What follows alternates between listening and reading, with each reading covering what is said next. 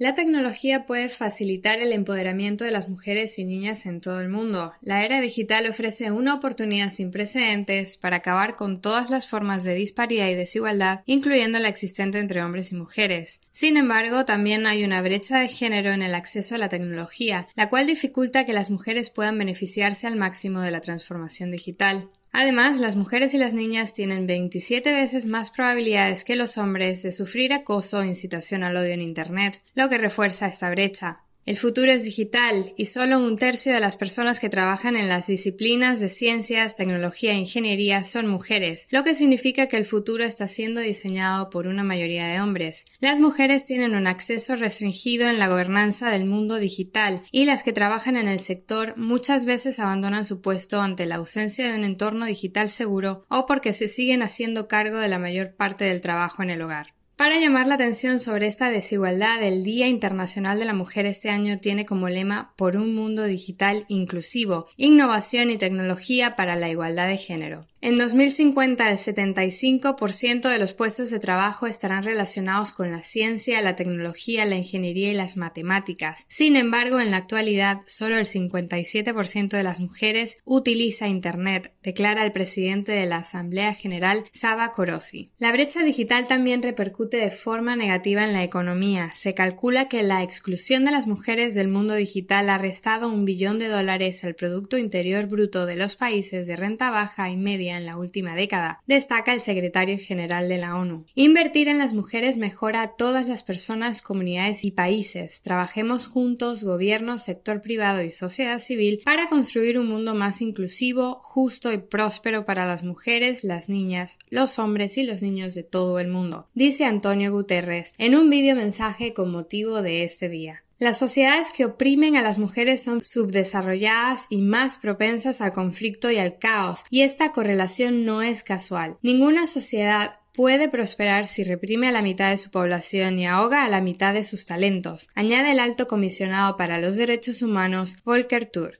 La tecnología está moldeando el mundo en el que vivimos y facilita el acceso a una alimentación sana, a la educación y a la integración en una nueva comunidad. También es una aliada en la lucha contra la crisis climática y la creación de nuevos puestos de trabajo. Es crucial que las mujeres y las niñas tengan acceso al mundo digital.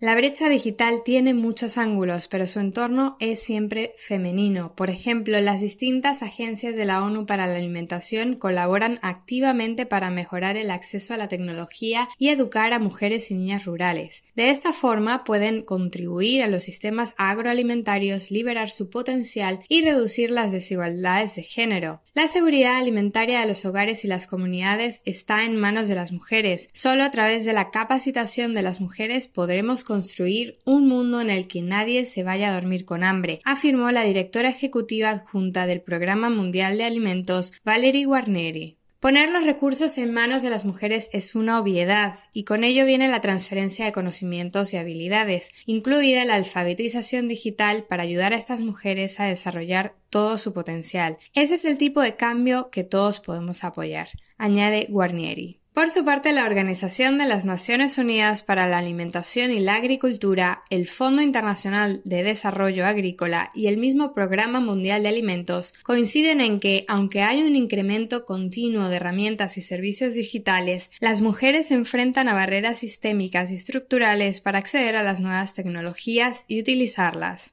Además, en los países de ingresos bajos y medios, las mujeres tienen un 16% menos de probabilidades de utilizar Internet móvil que los hombres. En las zonas rurales el contraste es aún mayor debido a las limitaciones tales como el poder adquisitivo, conocimientos digitales y normas sociales discriminatorias y estereotipos de género. La migración es otra cara de la brecha digital. Alrededor de 140 millones de mujeres han abandonado sus países de origen en busca de una vida mejor. Desgraciadamente, estas mujeres a menudo se enfrentan a una doble discriminación en sus países de destino por ser mujeres y por ser migrantes. A esto hay que añadirle la brecha digital. Las mujeres que carecen de acceso a computadores o al Internet se enfrentan a una barrera que les impide obtener conocimientos, encontrar trabajo y establecer una nueva vida. Además, el uso eficaz de los teléfonos inteligentes y las redes sociales puede ayudar a los colectivos de trabajadoras migrantes a promover y defender sus derechos. El Comité de las Naciones Unidas para la Protección de los Derechos de todos los Trabajadores Migratorios y el Comité para la Eliminación de la Discriminación contra la mujer declaran que el acceso a las plataformas digitales es vital para la subsistencia de mujeres migrantes. Sin embargo, el uso de herramientas tecnológicas requiere unos conocimientos que no siempre existen entre los trabajadores migrantes, lo que constituye una segunda brecha digital. Ambos comités piden a los estados que adopten estrategias de inclusión digital de las mujeres migrantes para evitar que la brecha digital aumente las desigualdades sociales y de género y por el contrario las proteja de la discriminación y la exclusión social. Además, la inclusión digital les puede permitir el acceso a mejores empleos, salarios más altos o mejores oportunidades educativas, contribuyendo a su inclusión social y a la igualdad de género. Por su parte, la Organización Internacional del Trabajo, en colaboración con el programa Euroclima Plus de la Unión Europea, ha realizado una investigación que asesora cómo las políticas adecuadas de adaptación al cambio climático pueden contribuir a la igualdad de género mediante la creación de empleos verdes. El informe Empleos Verdes, una oportunidad para las mujeres en América Latina, cambio climático, género y transición justa, destaca la necesidad de incorporar una dimensión de género a estas políticas y combatir las desventajas analfabetismo digital y menor acceso al capital, a la tierra y al financiamiento a la que se enfrentan las mujeres. Esto permitiría que la transición hacia una economía verde contribuyese al mismo tiempo a superar la desigualdad de género. Asimismo, el documento constata que el cambio climático y los fenómenos meteorológicos extremos tienen un impacto desigual en hombres y mujeres. Los desastres naturales aumentan la carga de trabajo de las mujeres, que son las que llevan la carga de las tareas de cuidados en las familias. Este hecho se ve agravado por la falta de servicios básicos y cierre de lo que lleva a que muchas mujeres se retiren del mercado de trabajo perdiendo sus fuentes de ingreso y sus opciones de autonomía personal.